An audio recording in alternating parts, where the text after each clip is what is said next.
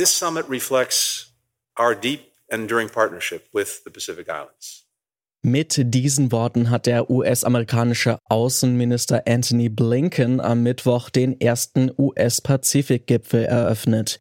Das Treffen sei Ausdruck einer engen und langfristigen Partnerschaft zwischen den USA und den pazifischen Inseln. Auf der Agenda des Gipfeltreffens stehen Themen wie der Klimawandel, die maritime Sicherheit und die Entwicklungszusammenarbeit.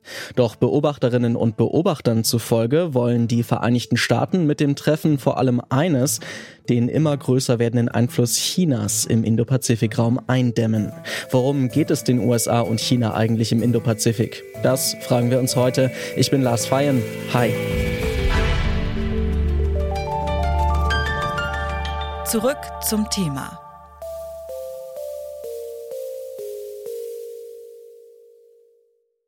Die Salomonen, die Cookinseln oder auch französisch Polynesien liegen verstreut mitten im Pazifischen Ozean. Insgesamt gibt es 16 dieser Inselstaaten, nur knapp über zwei Millionen Menschen leben dort und trotzdem erhält die Region in letzter Zeit immer mehr Aufmerksamkeit.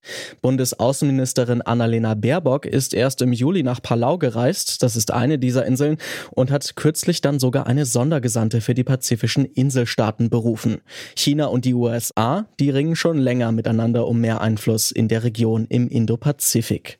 Bevor wir uns aber näher anschauen, worum es den beiden Supermächten eigentlich genau geht, klären wir vielleicht erst einmal, was es mit dem sogenannten Indo-Pazifik, also der weiteren Region, eigentlich auf sich hat. Das hat sich mein Kollege Oliver Haupt einmal angeschaut. Hallo Oliver. Hallo Lars. Wo genau liegt denn eigentlich der Indo-Pazifik und was für ein Gebiet ist es denn, von dem wir da sprechen? Also die Wortkombination Indo und Pazifik verrät das eigentlich schon. Es geht allgemein gesprochen um den Raum zwischen dem Indischen Ozean und dem Pazifischen Ozean. Das heißt, wenn wir uns das mal auf der Weltkarte vorstellen, der Indo-Pazifik-Raum ist der gesamte Meeresraum zwischen dem afrikanischen Kontinent auf der einen Seite und Nord- und Südamerika auf der anderen Seite sozusagen. Und oben, je nachdem von wo man draufschaut, wird das Gebiet vom asiatischen Kontinent begrenzt. Da liegen dann also zum Beispiel Länder wie Somalia, Mosambik, Pakistan, Indien, Japan oder Australien und eben auch China und die USA. Und ja, wenn ich das so aufzähle, dann merkt man daran schon, der Begriff Indopazifik ist ziemlich umfassend und beschreibt eigentlich ein gigantisch großes Gebiet. Das sind ja schon ziemlich viele verschiedene, sehr unterschiedliche Länder auch. Und das verbindende Element, das ist jetzt quasi auch nur, dass die alle an den Pazifischen bzw. den Indischen Ozean grenzen, oder? Ja, genau, das ist der springende Punkt, denn an sich haben die ganzen Länder nicht so richtig viel gemeinsam, außer eben diese geografische Eigenheit. Der Begriff Indo-Pazifik ist deswegen eher ein politischer Begriff, hinter dem sich sehr verschiedene Konzeptionen verbergen. Wer zu diesem Raum oder der Region gehört, das hängt nämlich jeweils von der Perspektive ab. Japan definiert den indopazifischen Raum zum Beispiel anders als die USA. Und die USA, die stellen sich wieder etwas anderes darunter vor als zum Beispiel China.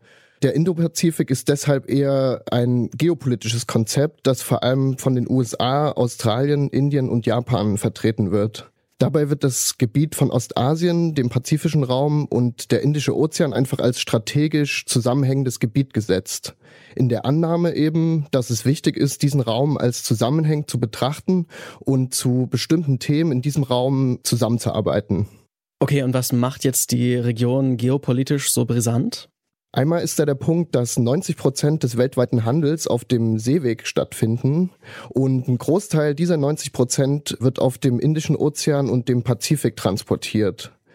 Außerdem liegen in der Region die Nuklearmächte Indien, Pakistan, China, Russland und Nordkorea, weshalb die Region auch sicherheitspolitisch eine sehr wichtige Rolle spielt.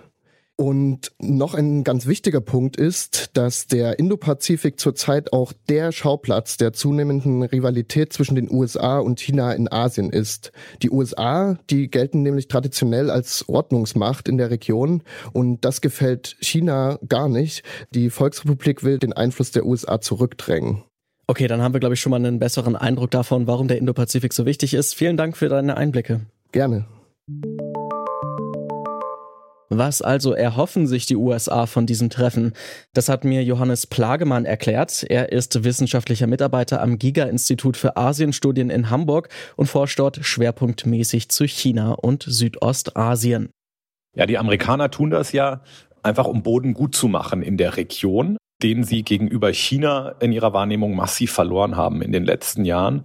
Und es ist ja auch Teil dieser weiteren Versuche der amerikanischen Regierung, jetzt stärker auf Alliierte einzugehen, auf Partner einzugehen, neue Partnerschaften zu schaffen, um letztlich auch so vereint gegenüber China dann besser bestehen zu können. China ist der größte Konkurrent der Vereinigten Staaten um Einfluss in der Indo-Pazifik-Region. Die Volksrepublik will ebenfalls die dominante Kraft im Indo-Pazifik sein. Dazu hat sie ihre militärischen Streitkräfte stark ausgebaut, auch die Marine. Und ich habe Johannes Plagemann einmal gefragt, was China eigentlich genau in der Region erreichen möchte.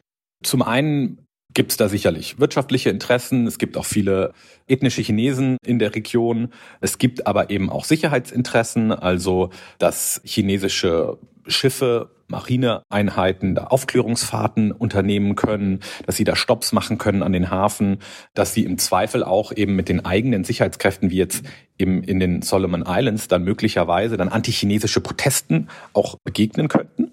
Das ist auch sowas, was da im Hintergrund schwebt, so eine Möglichkeit. Und dann gibt es eben auch Bedenken auf Seiten der Australier, der Amerikaner, dass dann die Infrastrukturinvestitionen, die die Chinesen dort durchführen, dann Sicherheitsinteressen der Amerikaner oder der Australier berühren. Also da geht es dann um Unterseekabel, die möglicherweise dann genutzt werden können, um den Gegner abzuhören und solche Sachen. Also das, da, das sind ganze Menge Faktoren, die da eine Rolle spielen. Sowohl China als auch die USA haben also ein starkes Interesse daran, die pazifischen Inselstaaten auf ihre Seite zu ziehen. Die USA versuchen das gerade unter anderem mit einer diplomatischen Charmoffensive und finanzieller Unterstützung. Denn die US-Regierung will den pazifischen Inseln mit mehr als 860 Millionen Dollar zur Seite stehen. Zwar brauchen die Inselstaaten dringend finanzielle Unterstützung, trotzdem wollen sie sich weder von den Vereinigten Staaten noch von China abhängig machen, erklärt Johannes Plagemann. Was alle Inselstaaten in der Region eint, ist eben der Wunsch, sich nicht zwischen China und den Amerikanern entscheiden zu müssen oder zwischen China und einem irgendwie amerikanisch geschmiedeten Bündnis entscheiden zu müssen, sondern von beiden Seiten profitieren zu können. Und was diese Inselstaaten außerdem eint und was jetzt auch in diesen geopolitischen Debatten dann so ein bisschen ins Hintertreffen gerät, ist die große, massive Sorge, die Zukunftsangst, die sie alle haben aufgrund des Klimawandels. Weil hier geht's ja ums nackte Überleben dieser Staaten. Die Inseln, viele dieser Inseln werden verschwinden. Und die Frage ist, wann, wie schnell das geht, welche Inseln überleben können. Und insofern, das ist eine geteilte Sorge, die man ganz, ganz ernst nehmen muss. Der Indo-Pazifik-Raum wird uns wohl noch eine Weile beschäftigen. Denn der Konkurrenzkampf um sicherheitspolitische und wirtschaftliche Einflüsse in der Region, der verschärft sich. China hat in den letzten Jahren immer mehr an Einfluss in der Region gewonnen. Den wollen die Vereinigten Staaten nun wieder zurückdrängen. Dabei dürfen die Belange der betroffenen Länder aber nicht ins Hintertreffen geraten. Denn wenn sie sich entweder von den Vereinigten Staaten oder eben von China abhängig machen müssen, ist ihnen wenig geholfen. Und damit sind wir raus für heute. An dieser Folge mitgearbeitet haben Alea Rentmeister und Eleonore Grahovac. Produziert hat sie Benjamin Zerdani. Chef vom Dienst war Oliver Haupt und mein Name ist Lars Feyen. Ich sag Tschüss und bis zum nächsten Mal. Zurück zum Thema vom Podcast Radio Detektor FM.